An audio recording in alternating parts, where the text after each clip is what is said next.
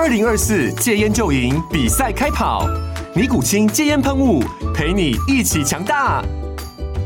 戒烟不容易，单靠意志力戒烟的人，时常无法克服戒断症状而失败。尼古清戒烟喷雾将是你的神队友，简单一喷，药品急速释放，立即缓解七大戒断症状，不限场合提高戒烟成功率。除了尼古清神队友，你还可以寻求专业医疗人员协助，一起迈向戒烟成功之路。尼古清戒烟喷雾，用科学方法戒烟，请咨询全台各大药局及戒烟门诊。本广告由尼古清戒烟喷雾、卫部药书字第零二七八三五号提供。嘉安嘉护股份有限公司，台北市中山区民生东路三段二号十楼，北市卫药广字第一一三零三零一九零号。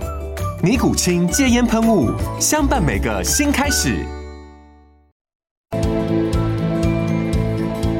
你也和我一样关心青年返乡创业的议题吗？或者青年回到部落都在做什么呢？我是马耀，每个礼拜天晚上十二点，我在阿利安九六点三原住民族广播电台以及各大 Podcast 频道，我用三十分钟的时间与你分享原乡青年创业的心路历程。让你看见原乡逐梦的精彩故事。您现在收听的是阿利安九六点三原住民族广播电台，欢迎收听青年返乡，Are you ready？大家好，我是马耀吉马耀嘎古。今天呢，我们非常开心的能够邀请到一位非常杰出的来宾，他是卢凯族的巴唐志强。同时，也是担任我们台北市政府原住民族事务委员会的教育文化组组长。今天呢，我们将跟组长深度的来探讨原住民族事务以及猎人文化在现代社会的角色。现在就让我们来欢迎巴唐志强。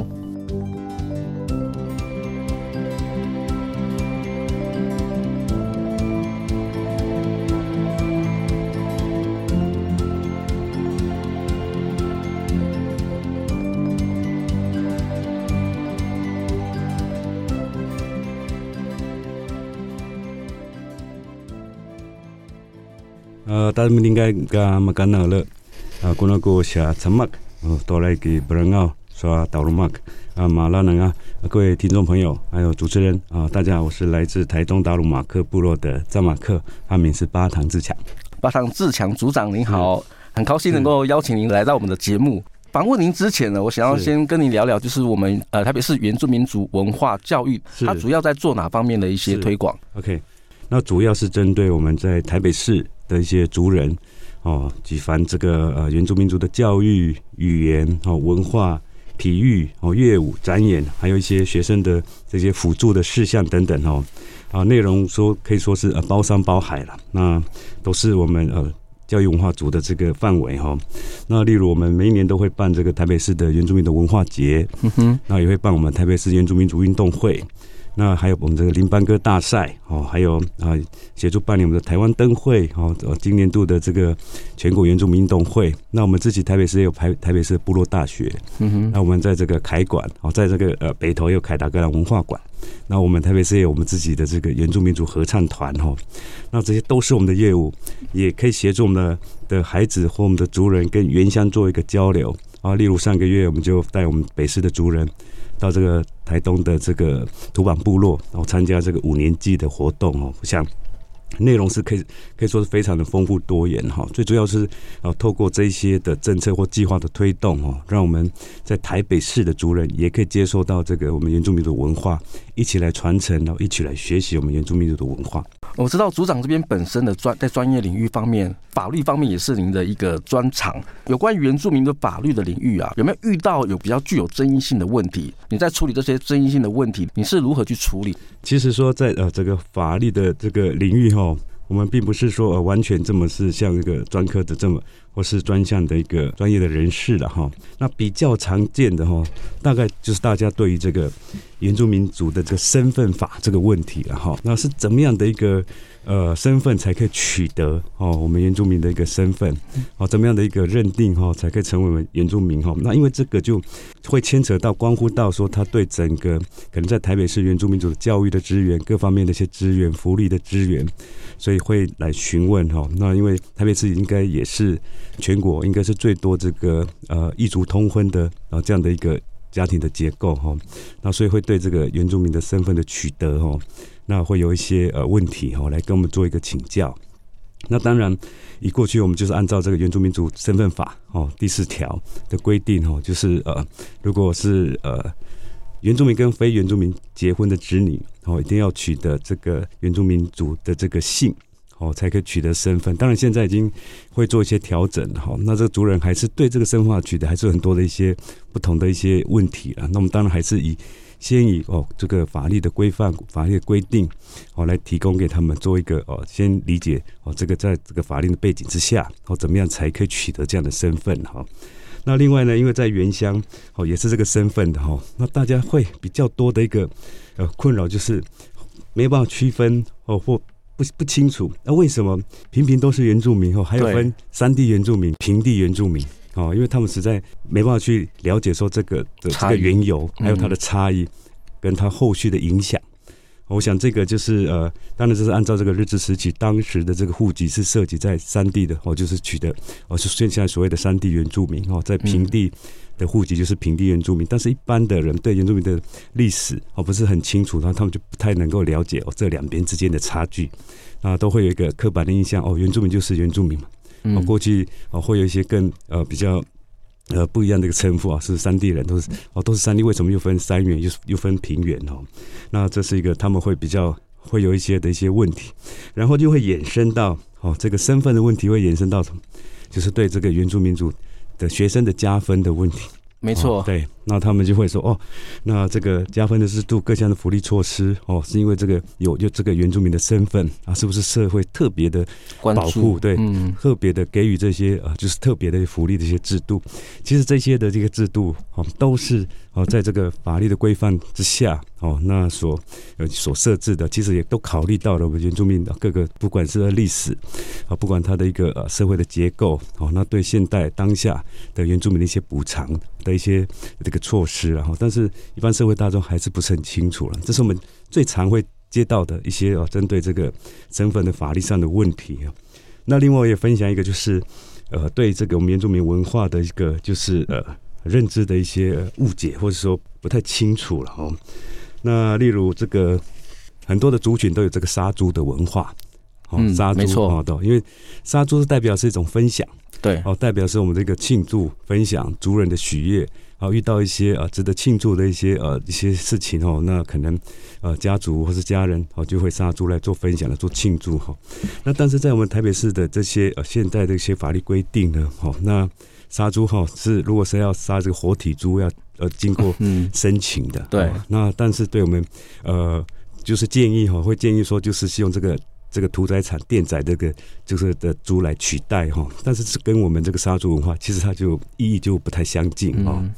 那因此这个部分我们就会跟呃相关的单位做一个沟通协调哈。那就主人来申请要呃因为要办理某些活动要杀猪的话，那可能就会先经由申请再再辗转到我们哦原民会来来做一个审核。那基本上我们会看这个。呃，活动这些内涵跟我们这文化的连结哦，来给予一些协助，而不是说哦，就完全按照这个呃法律上很很硬性的规定，我们就不能用活体猪，一定要用实体猪。我想对这个活动跟文化的传承的意义也会大打折扣。嗯哼。是，所以这是有关于我们传统文化跟我们的法律有一些冲突的时候，是组长这边就会作为一个中间的一个桥梁去解释，跟我们的你说主管机关去做一些说明。是是是，对，OK 对。所以我们族人如果有关于特别是这这方面有些咨询想要请教的话，就可以联络我们的呃组长这边做一些了解这样子。对，因为我们的很多的族人或是很多的一般社会大众哈，可能也是会有一些比比较对这个公部门或是一些法律的咨询的一些不是很理解。对，好，当然会有很多各式各样的一些问题哈。嗯，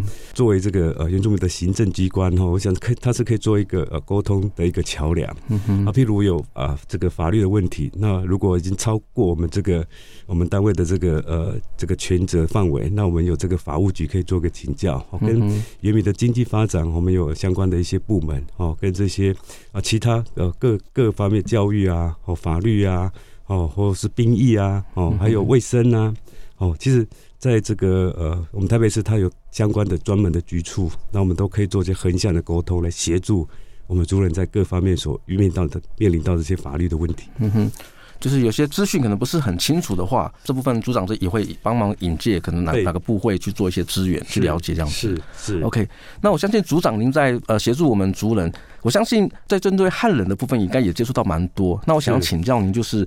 外界啊对我们原住民文化会常常有的一些误解跟刻板印象是什么？这部分也可以跟我们呃来说明一下吗？好的，那其实呢，这个。从要从这个过去的这个呃童话的教育哈来做一个谈起哈，那过去我们原住民受这种童话殖民的这样的一个呃统治呢，其实呃对我们自己的一个文化的发展哈一个教育的发展哈有很大的影响哈。那虽然现在已经啊走上这个比较民主的一个时代，但是还是很多的一些呃这个所谓的殖民的遗绪然后。还是会留在我们的社会当中了。嗯，没错。那啊，就就会看到很多的一些对这个刻板印象哈，不会出现在不止在教科书或是相关的一些呃这个书籍上面哦。尤其哈，就在今年哦，我想这个大家都非常清楚了哈。今年四月跟五月呢，发生这个台中一中的这个新华纳的事件，西华纳事件，然后台大的这个。国贸四点零五站，嗯，哦，这样的一个事件呢、啊，其实是完全就凸显说，呃，这个大社会，哦，主流社会对我们的原住民社会的一个误解，哈，还有歧视，哈。那最近呢，也发生了一个，哦，这个前两个月嘛，哈，这个新北市消防局的一个网红，哦，他透过这个消费我们原住民这个文化，哦，制造声浪，对，制造声赚取这个按赞的这个点数，哈，嗯，对，点，这个都是一些呃一些错误的一个错字的行为了，好，那。啊，还有一些比较知名的艺人，我们的知名艺人在啊，在这个中国大陆哈，做了一些文错误的文化的诠释哈。萧敬腾是是是，是我们阿美族的、嗯、阿美族的同胞哈。我想这些哈啊，除了是一个错误的一个一个文化的展示之外呢，啊，其实呢，其实它也是哈。会带来压抑到我们整个原住民族的社会的发展哈，那它所带来这些负面的一些污名化哈，我想可以也变成我们自己啊原住民族这集体的一个记忆跟共同的经验哈，所以我想这个部分是我们极力要去做一些呃导正这个社会对我们原住民族的一些歧视，对尊重我们这个原住民文化，这是很重要的一个工程。嗯哼，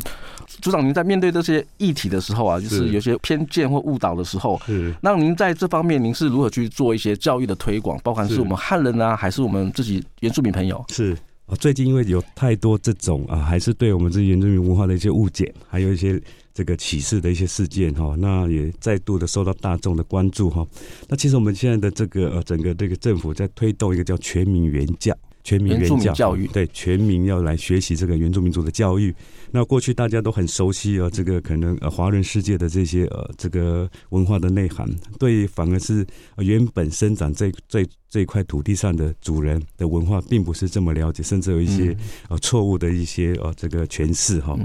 那所以这个全民原教呢，现在是推动最重要的一个政策哈。但是这个全民原教哈不能等哦，它也不是。只能是一个口号哦，他而且他他应该要透过各种的平台哈，然后进入到啊各个族群啊、各个阶层啊、各个角落啊，我想这样才可以啊发挥它的效果哈。那例如呢哦，这个去年哦，那我有这个机会到这个加拿大去做个考察哦，那我就发现加拿大的这个官方语言是英文跟法语。嗯，那但是他们非常重视他们这个原住民族的语言，所以我们在参观他一些国家级的这些博物馆、美术馆或或是一些场馆，都会看见哈，他们这个文字的呈现哈，他们是以原住民语言放在第一顺位，接下来才是英文，再下来才是法语。哦，他们就凸显说这个原住民族的语言是他们国家最重要的一个文化的资产。虽然这些呃原住民族的语言啊，大多数的人都。看得不是很懂哦。但是我觉得他们就做过透过这种潜移默化哦这样的一个精神哦，让大家习以为常，我就让大家习惯就说哦，这个原住民族就是我们这个国家非常重要的一些这个文化的资源哦，也让这些呃民众在潜移默化当中哦，自然而然就观看，然后接收也习惯。我想这也是一种策略跟做法哦。那另外呢哦，也是在这个加拿大哈那。也去呃参观了，大家都非常熟悉这个 NBS 的比赛，个人对这个运动非常有兴趣哦。那因此就特别安排就去看了一场的比赛哈。那才发现，在这个开赛之前哦，因为我们过去都看电视转播，比较看不到这一幕。那在开赛之前，然后发现哎，在他的这个呃这个中场的这个大荧幕上面哈，他就放了一段影片。哦，那一段影片他是宣示说，哦，现在我们比赛的这个球场哦，这个场地。它是过去这个原住民呃加拿大原住民的这个传统领域了哈，然后也强调了说这个呃原住民的在这个国家的一个重要性。哎，我看到这影片，我看了哇，很震撼，就很感到很震撼，因为在这个众目睽睽这么多来自各个不同的国家地区的这些 NBA 的球迷哈，那看到了这个影片，我说哦，他们就也是利用这个场合来来告诉大家说他们对这个原住民文化的尊尊重。在这个之后。才是大家所熟悉的，就是会吟唱，就是国歌。嗯，哦，我想这个在电视转播大家就看得到了，就会吟唱。嗯、那因为是加拿大嘛，所以他会吟唱加拿大的国歌跟美国的国歌。哈，我想这样的安排哦，其实就显示说这个主办单位他是透过不同的一个呃不同的形式哦，来来宣传哦这个对原住民族文化主权的一个认同然后。那我想这个也是在呃这样子透过这样子大型赛会，其实非常多人会去关注这这个赛赛会来传达，也接纳说这个原住民的这个土地跟他的历史的正义。这种文化的一个推广方式啊，其实我听了之前蛮蛮令我感动的。是，当然还是有些人不太了解。是，透过这种方式潜移默化的来让是不认识的我们文化的人能够认识、接触我们的文化。讲到文化啊，其实我对于我们猎原住民的猎人文化是。就非常的有一些想请教我们组长的部分，因为麻药之前前阵子啊去跑了各个部落，每个部落呢他们会强调了一个部分，就是我们猎人文化。是针对猎人文化的部分，我想请教组长，就是各族之间猎人文化有没有不一样的地方？是，比如像禁忌啊，还有他们在猎物的等级、打猎的技术，是，甚至说有关于他们在土地环境这样子的一个生对环境生态的信念。猎人文化在过去传统社会的角色跟价值是什么？OK。好，那这个猎人话，我想呃，原住民族哈是一个呃靠山哦靠海的一个族群啊。这个猎人文化哦，或者是所谓的这个渔猎文化，对哦，对我们原住民的这个生活哦跟文化而言是它是非常重要的，也非常有它的代表性。但是因为每一个族群有自己的这个语言，有自己的社会结构，有自己的信仰，嗯，那因此呈现在这个猎人。文化上面会不太相同，嗯哼，哦，譬如说呃，卢凯族的猎人文化哈，跟比较泰雅族的猎人文化，因为地域哦，这个这个比较比较相远，那那文化也不太相同，所以猎人文化不包含它的禁忌啊，哦，包含它的一些呃狩猎的技巧啊，哦，可能都不太一样，哦，但是呢，大概可以去做一个呃重整的来看整个原住民族的这个呃这个猎人文化，可以发现它的一些呃相同的地方哦。那就是透过这个狩猎这个文化呢，来做一个分享。哦，这些猎物的取得是大自然所赋予的，因此啊，取得了这些狩猎之后要分享给族人，那也凸显出我们这原住民族对这个大自然跟这个呃这个世上的这个万物的一个尊重。哈，那因为很多的族群啊都是呃认为所谓的泛灵信仰。对对，山有山的神，然后海有海的神，然后溪有溪的神。那动物也有它的一个神灵，也有它的灵魂。嗯、那比以我们这个卢凯族的这个猎人文文化来说，哈，那这些呃猎物的猎到了之后呢，我们还会替替他这个祈祷祭祀。哦、嗯，那个大概这个祭词哈，就是说啊，那今天哦，我们跟你的之间的战斗由我获胜了。哦，你的身体哈会呃，就是呃捐躯给我们，让我可以带回去跟我们族人分享。但是你换心，我会把你的灵带到部落去，好好的来做一个安置。哦，那也会把它带到我们这个传统这个猎人的家屋里面，都会有个祭祀，专门祭祀这些兽灵的一个地方，所以它兽骨就会摆在这个兽灵的地方。每次要出远门或是要出去狩猎的时候，那就会祭祀这些这些在这里的兽灵，可以告诉他说，这里是一个很好的地方，你可以安心的在这里。那也请把哦，可能你在山上的一些亲朋好友哈，这些也可以请他们一起来这里陪你作伴。哦，是这样是尊重这些这个万物的这个灵的哈。我想这个就是跟这个大自然。和解、共生、共存，可以凸显出的一个很重要的一个点哈。那但是呢，现在很多对这个狩猎文化的一个错误的一些这个想法哈，那认为说这个传统利益或是这个原住民的这个传统的生态的破坏，是因为猎人狩猎的文化哈来造成哦。那其实正是这个野生的生物资源的锐减哈。我想从现代的这些科技来看，其实很多造成这个生生态的灭绝，或是这些动物的这些。呃，灭绝很多的都是人为因素，是大型的公共工程，或是大型现在的的一些呃，这个没有做好这个水土保持，做这个土地开发，才造成这些森林的破坏，造成这些生态的影响哦，而不是直接就把这个这个呃破坏生态的这个杀手这种、呃、这个恶名哦，就直接加注在我们的原住民这个猎人的身上哦，我想。这个真正的猎人哈，以我们这个我们卢凯族的这个猎人哦，他是尊重大自然哦。刚才提到这尊重这个万物生灵哦，那把自己跟这个自然哦融为一个融为一体的宇宙观了哈。因为身为自然环境的这个一份子哈，所有的生物哦，生命哦，都是属于这个空间里面的这个所有的，不是自己的个人的私有财哈。所以呢，我们这个猎人也会相信这些平日。的这些狩猎所产产生的这些文化跟祭祀的行为呢，哈，其实它是这个非常尊重这个兽灵的一个仪式了哦。这些猎人也相信哦，就尊重这些动物的这些灵魂哦，那也是尊重这个神灵的恩赐哦，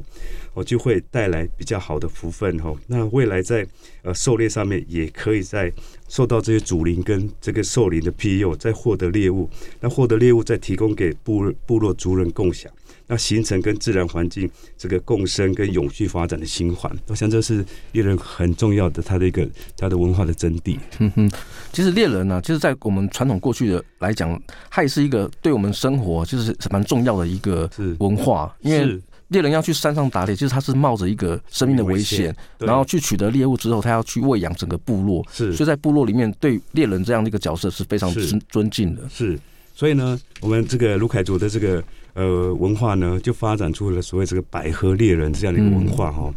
那就针对这个呃猎人，他有受到猎到这个五头或是六头这个公山猪有獠牙的，嗯，那会在这公开的一个场合，由我们的部落传统领袖哦赐予这个带百合花的这样的一个仪式。嗯，那这个百合花呢，就是这个猎人他的勋章哦，代表他对部落的贡献跟攻击哈。那这个也不是随意的人哈，可以戴的，可以来佩戴这样子一个。我虽然这个这样的一个呃，这个呃桂冠的这个仪式呢，其实它凸显的是那过去说呃这个传统的社会当中哦，那可以规范哦这个社会的结构，然后规范这些呃猎人的一些行为的这个主要的一些的力量哦。那其实呢，把它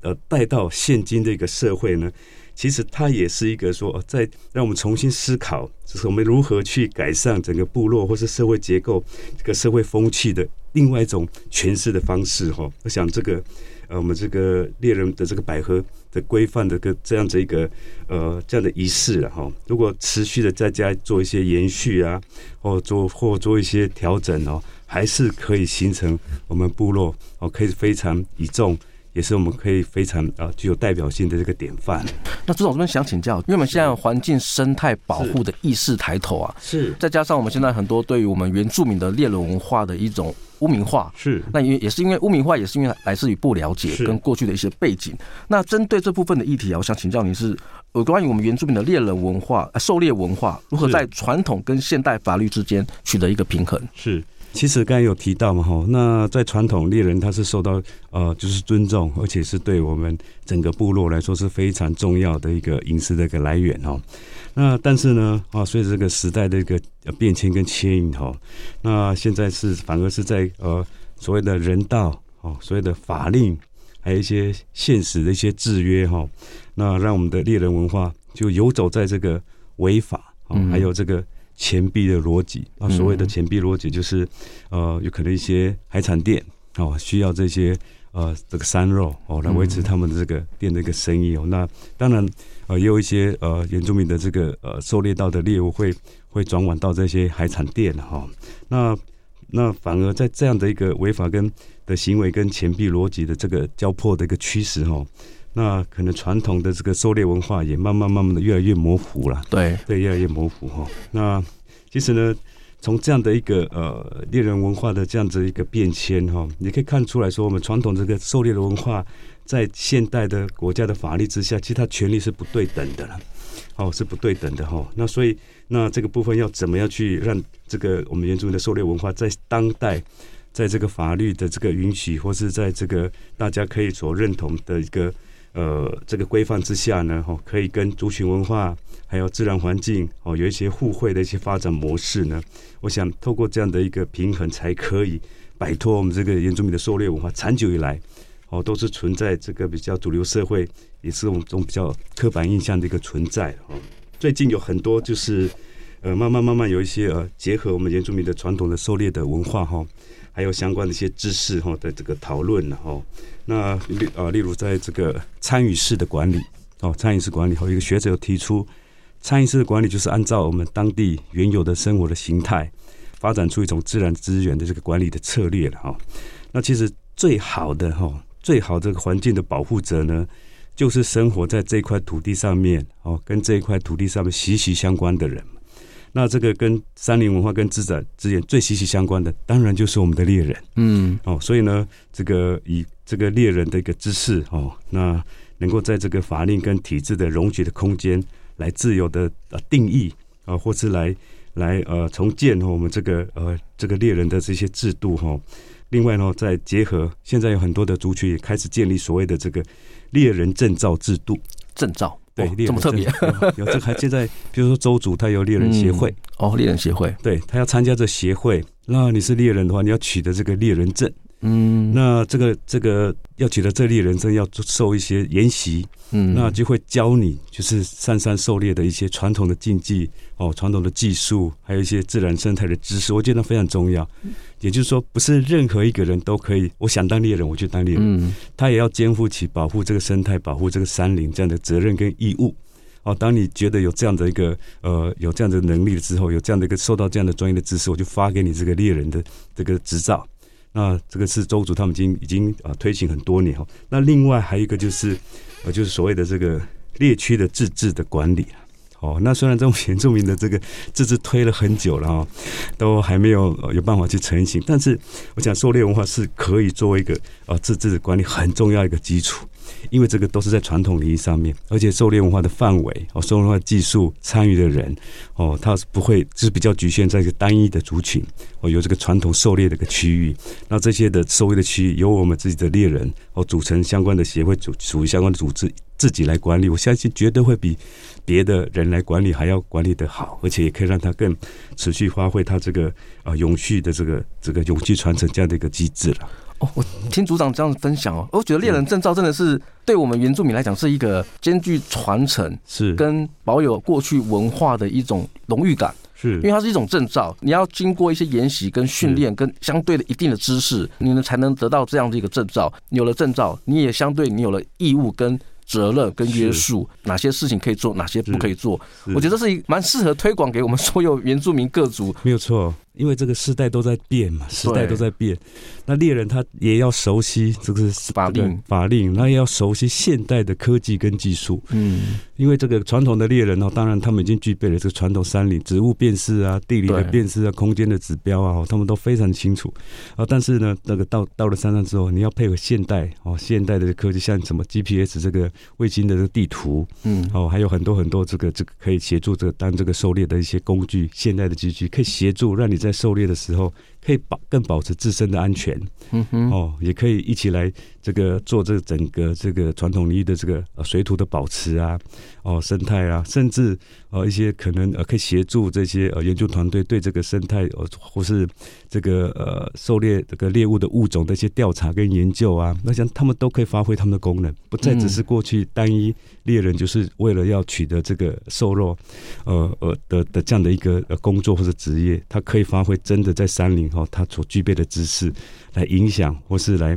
让呃下一代更能够呃来享用我们呃这个这样的一个传统的智慧。如果其他组他也想要有这样子的一个证照，能够参与到呃协会，是他需要透过哪些方式啊？那其实这个呃猎人协会以这个呃周族这个猎人协会，它就是一个呃民间的这个所谓的呃民间的一个社团。那全国性的社团就是去跟呃内政部申请这个团体社团。那你的社团的这个建设，当然每一个社团的不管是协会哦，或是叫啊什么会哦，它都是有一个会务的章程。嗯，哦，你要发起人嘛，哈，然后你要去签署嘛，然后你的会的这个成立的宗旨跟目标，那像这种猎人协会，它就是它的宗旨目标，就是刚刚我们所谈的，那我们就是要保持我们这个狩猎的文化，那因此他们的这个会务的内容就包含了这个对狩猎这个猎人的一个训练。呃，还有他的一些呃教育，哦，还有一些这环境哦的这些呃教育的训练等等，哈，那这个去申请这协会之后，就可以来推动。那当然，现在很多也越来越多的在呃这个机关开始重视这个山林的一些文化，也可以跟呃相关的局处哦做一些合作啊，办一些研讨会，那或是可以争取一些呃计划跟经费。哦，来让这个协会发挥它的功能。那最重要，我觉得目的就是可以让我们自己呃部落哦的这个在地的这些族人哦，愿意传承这个狩猎文化的人，透过这个机制，然后重新认识自己的狩猎的文化，嗯，也学习这些狩猎的技巧。哦，让让这个狩猎文化才可以哦，在这个兼顾传统跟现代，哦，才可以持续的永续的发展下去。哦，这个非常的棒。像我们原住民文化的流失啊，像刚刚提到的狩猎文化跟原住民的猎人这样的一个文化流失的部分呢，也做了一个比较好的证照的做一个保存，也是一个不错的方式。那还有一些许多年轻人也是对于自己的文化认知不足，我们在教育推广这方面有哪些措施？OK，确实哈，那其实年轻人。或是所谓的现在的都会的族人，嗯，哦，那因为离开了这个母体文化之后呢，那跟自己的原来的文化甚至语言有一些脱节，对自己的文化的认同，哦，或自自己的文化的敏感度，哦，会有比较薄弱了哈。那我想这个部分最重要的是，是你如何去找到，是说，呃，你跟这个文化的一个连结，让我们的自己的文化哦，自己族群，因为每个族群有每族每个族群的文化哈，知识哈。来形成这些年轻人，或是我们所谓的都会的族人的这个依归了哈。哦，我想这个是非常重要的，哦，非常重要，就是哦，设法或是透过跟这个文化的连结，来重新找回说你对这个文化的一些认同，那也找出说你可以对这个文化有所哪一些的贡献，哦，这样的一个机会。嗯，刚开始的时候一定会觉得说啊，真的是很困难，很困难，很遥远，我不会主语。哦，那我有可能长久没有在这个部落生活，但是我相信我们原住民族是属于一个集体性的一个社会。哦，当你愿意加入，哦，回到这个组织，回到这个社会，其实大家还是会都会非常欢欢迎的。哦，那哦，这时候年轻人可能就要发展出这个年轻人的韧性。嗯，哦，就是要多跟这些呃族人哦长辈做一个请教，多交多交流，多交流哦。那取来来。第一个是当然是取得这个呃部落族人对你的认同，第二个是哦就透过这机会来重新学习认识哦对自己的文化，嗯、我想透过这样的一点一滴的个累积了哈，你会慢慢慢慢会累积你在文化上面的个深度。嗯，当你对这个文化有些深度的时候，你自然而然就敢去啊接触这个文化的传承哦，或者说文化推广哦这样的一些活动。哦，所以我觉得，呃，年轻人还是要多多利用自己这个年轻人这种韧性、年轻人的冲劲哈，年轻人想法跟创意哈，跟我们部落的这个文化做一个连接，来找出说，呃，自己在这个文化当中的这个地位一个位置，哦，也可以发挥自己的影响力哈，来让自己的文化从自己身上也可以一起来推广。要先认识自己的文化，跟多跟我们的长辈多交流。这样子的话，别人在问你的文化的时候，你也比较有勇气、有信心去阐述自己的文化是什么。是，那这部分也是我们年轻人必须要能够具备的这样一个能力。是。最后一个问题，我想要请教就是组长，因为我们这个节目是青年返乡，是。那我们政府也在推动有关于地方创生，也是希望我们年轻人回到部落做一点事。是。那针对这个部分的话，我想请教您，就是青年回到部落啊，你认为他可以为我们部落做哪些贡献？OK，好。青年人的特性呢、特质呢，我想就是呃，充满了活力，当然也充满了这个创造力，也充满了这个韧性啊。我想这青年人，那还有更重要的是对这个社会的一些呃当代的一些知识，尤其现在已经进入到这个 AI 的人工智慧对这样的一个社会，我想对年轻人来说啊，学习这样的知这个知识，或是已经具备这样的知识，绝对是比在部落的这些族人还要丰富。那因所呃呃是可以鼓励哈，就是说年轻族人可以利用对这样具有这样的一个知识，现代的知识哦，数位的一些知识哈，那带领着这些知识啊回到部落哦，那开创对在部落呢，在这个新的时代、新的视野、新的观点哦，不同的这样的一个推广的一些机制，我想会带我们的部落一些不一样的活力哦，跟这个创意。哦，因为呢，现在的世代还是讲讲究一些活力跟创意，让可能呃可能岌岌可危或是呃比较传统的部落哈，那有重新燃起一些新的一些生机。我想年轻人可以哦，可以从这个角度哈，提供给这个部落相相当大的一个协助了哈。那其次呢，虽然现在世代是呃不断的在进步了哈，但是很讽刺的哈，就其实慢慢的遗忘了很多我们祖先赖以为生的技能。嗯，都仰赖现在的科技了哈，所以在部落呢，哦，其实它是一个团体合作、学习哦这样的一个这样的一个亲密的一个关系啊，也是和谐的关系哈。那我想啊，透过自己哦，年轻人哈，那到部落的这个的经验哈，那来跟这些山林啊，跟这些文化做一个结合哈，会找出自己哦对部落贡献的那一条路哈。那透过亲身的体验呐，然后。然后从从中间来看到啊，祖先过去走的路啊，来实践啊，现在你的看见或是创建呃创创造未来的路哈，我想会是一个很大的一个经验哈。总括来说，就是说要先有这个部落这个文化历史感，才可以创造当下还有未来哈。嗯，我想透过这样子的一个连接哈，也可以让年轻人哈，真的是可以打造跟部落连接，跟自己的未来很精彩的人生。是的，是把新的一些智慧，像 AI 的这样的一个智慧带进我们的部落。那马耀也是在准备的路上。那想请组长也给我们一些鼓励的话。Okay, 好，那其实呢，所谓的传统哦，它呃是指这个历史跟文化的连续性哦。那传统它没有这个固定的一个意向哦，我们的社会随时都会来重新定义所谓的传统。嗯，然后呢，现在这个我们原住民的文化呢。也不再只是过去式了哦，或是要要在这个文物馆、博物馆所展出哦。其实它是现在是跟未来进行式，嗯哦。所以呢，我讲呃，这个我们很多的这个呃年轻人要回到我们的部落哦，去做一些文化的传承也好，事业的发展也好，我想这个就是一种这个回家的一些意涵哦。那我想我们虽然谈谈常常提到这个回家的概念哦，但是都会局限说哦，那个家是一个具体的。对，它是一个实体的，嗯，哦家的一个这个形态了。其实呢，这个回家呢，它是一个超越这个实体、超越空间，它是一个心灵哦，这个寄托哦，也是个未来的这个呃期待哈。所以回家呢，可以累积这个能量哈。其实我们用怎么样的态度哈来看我们自己的部落跟文化呢？其实就反映了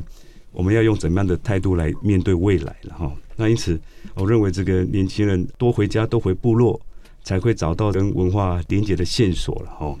我就常讲的哈，就是我们就是用思考哈，用文化来代替童话，文化代替童话。对，我们用勇气代替放弃，勇气代替放弃。对，用传承代替断层。哦，这个这个很棒。是，那这样年轻人就会找到你自己的路，然后也可以哦，都用文化、用勇气、用传承，嗯、哦，来找到自己的定位。重新再出发是，OK，面对我们外在的一些压力，重新再出发，回到部落也是对我们来讲是一个很好的一个养分。没错。好，我们非常感谢我们八堂之强组长来到我们的节目，跟我们分享了这么多有关于青年返乡，还有有关于文化面，像猎人文化，对我来讲也是非常的有一些收获。我们非常谢谢组长的分享。那我们今天这一集呢，我们就先录到这里。各位朋友，如果您喜欢我们的节目，也欢迎您到各大 Podcast 频道按下订阅。或加入青年返乡 Are You Ready 的粉丝专业，按赞留言分享你的观点。再次感谢大家的收听，我们下周见，拜拜，拜拜，拜拜。